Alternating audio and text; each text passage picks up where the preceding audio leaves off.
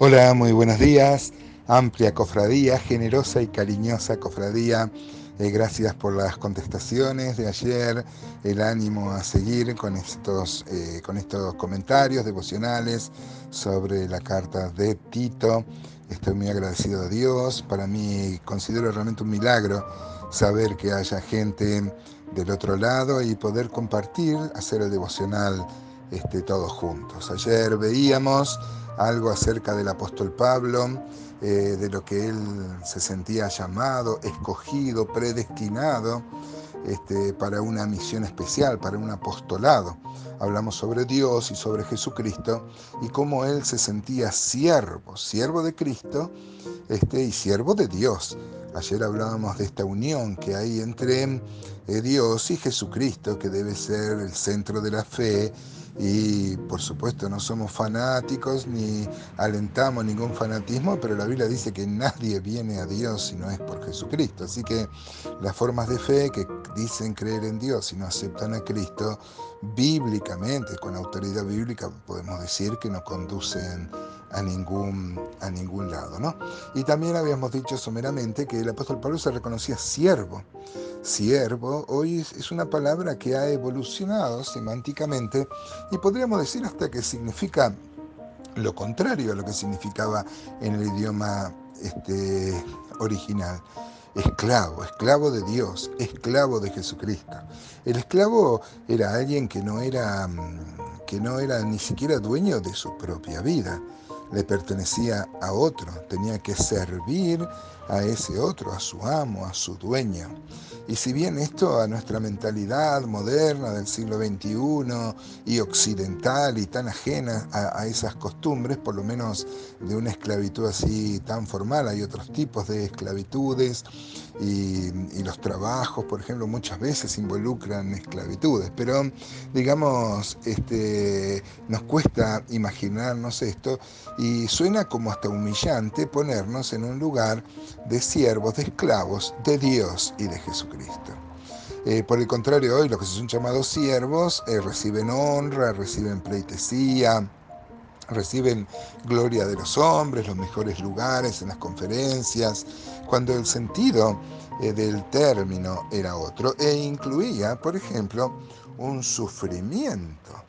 Este, por ejemplo, este, uno puede, puede ver en otros pasajes cuando también habla acerca de los escogidos, por ejemplo, este, dice el apóstol Pablo, por ejemplo, en 2 Timoteo este, 1, dice, eh, por tanto, no te avergüences de dar testimonio, le escribe Pablo a Timoteo, de nuestro Señor Jesucristo, ni de mí preso suyo, sino, sino participa de las aflicciones por el Evangelio según el poder de Dios, quien nos salvó y llamó con llamamiento santo, no conforme a nuestras obras, sino según el propósito suyo y la gracia que nos fue dada en Cristo Jesús antes de los tiempos de los siglos, para que ahora eh, pero que ahora ha sido manifestada, perdón, por la aparición de nuestro Salvador Jesucristo, el cual quitó la muerte y sacó a luz la vida y la inmortalidad por el Evangelio, del cual yo fui constituido predicador, apóstol y maestro de los gentiles, por lo cual asimismo padezco.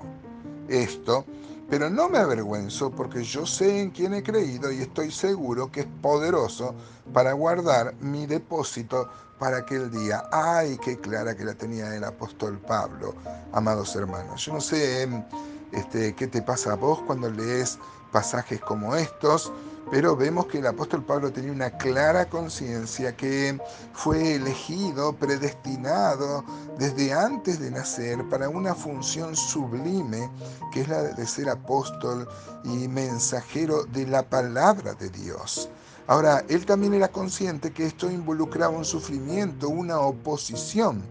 No somos masoquistas, no vamos a hacer alarde del sufrimiento, pero el, mundo rechaza el mensaje del Evangelio, persigue, en algunos lugares lo hacen de manera este, totalmente abierta, pero como sea, el cristianismo desafía a la cultura y debe haber esa oposición. Fíjese Romanos 8, Romanos 8:30 dice, me cuesta leer porque la, porque la letra es chiquita, Romanos 8:30 al 33 dice, y a los que predestinó, a estos también llamó, y a los que llamó, a estos también justificó, y a los que justificó, a estos también glorificó. ¿Qué pues diremos a esto? Si Dios es por nosotros, ¿quién contra nosotros? El que no escatimonia a su propio Hijo, sino que lo entregó por todos nosotros, ¿cómo no nos dará también con él todas las cosas? ¿no? El apóstol Pablo acá reconoce este, nuestro, nuestro llamamiento antes del comienzo de los siglos. Hay una predestinación. Efesios, por ejemplo, Efesios 1, versículo 3 dice, bendito sea el Dios y Padre de nuestro Señor Jesucristo, que nos bendijo con toda bendición espiritual en los lugares celestiales en Cristo, según nos escogió en Él antes de la fundación del mundo para que fuésemos santos y sin mancha delante de Él, en amor habiéndonos predestinados para ser adoptados hijos suyos por medio de Jesucristo según el puro afecto de su voluntad para la alabanza de la gloria de su gracia, con la cual nos hizo aceptos en el amado. Ahora, hermanos, esto nos habla que nuestro llamamiento no es diferente al del apóstol Pablo. Por supuesto, él era el apóstol, pero su ejemplo, su llamado, su servicio, eh, eh, es nuestro ejemplo para que nosotros hagamos igual. Por ejemplo, o sea, todo privilegio eh, conlleva una responsabilidad. Colosenses 3:12 dice, vestidos pues como escogidos de Dios, santos y amados de entrañable misericordia, de benignidad, de humildad, de mansedumbre, de paciencia. El argumento que da el apóstol Pablo acá en Colosenses para llevar una vida piadosa, una conducta piadosa, es vestidos como escogidos, ya que fuimos escogidos por Dios, seleccionados por Él, como dice acá el apóstol Pablo, nosotros también tenemos esta, esta misión, ¿no? Fíjense cómo el apóstol Pablo entonces le escribe a Tito que eh, decía, este, Pablo, siervo de Dios y apóstol de Jesucristo, conforme a la fe de los escogidos de Dios y al conocimiento de la verdad que es según la piedad, en la esperanza de la vida eterna.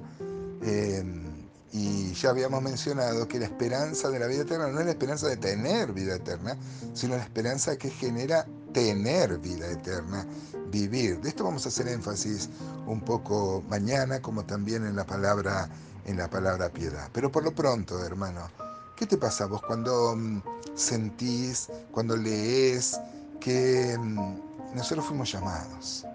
Fuimos llamados para un servicio, fuimos llamados para vivir para Él. Ojalá ese sea el pensamiento que nos anime hoy. Por lo menos yo he anotado esto en mi devocional. yo quiero vivir conforme a lo que fue, a lo, a lo que para la tarea y para el ser para lo que fui llamado.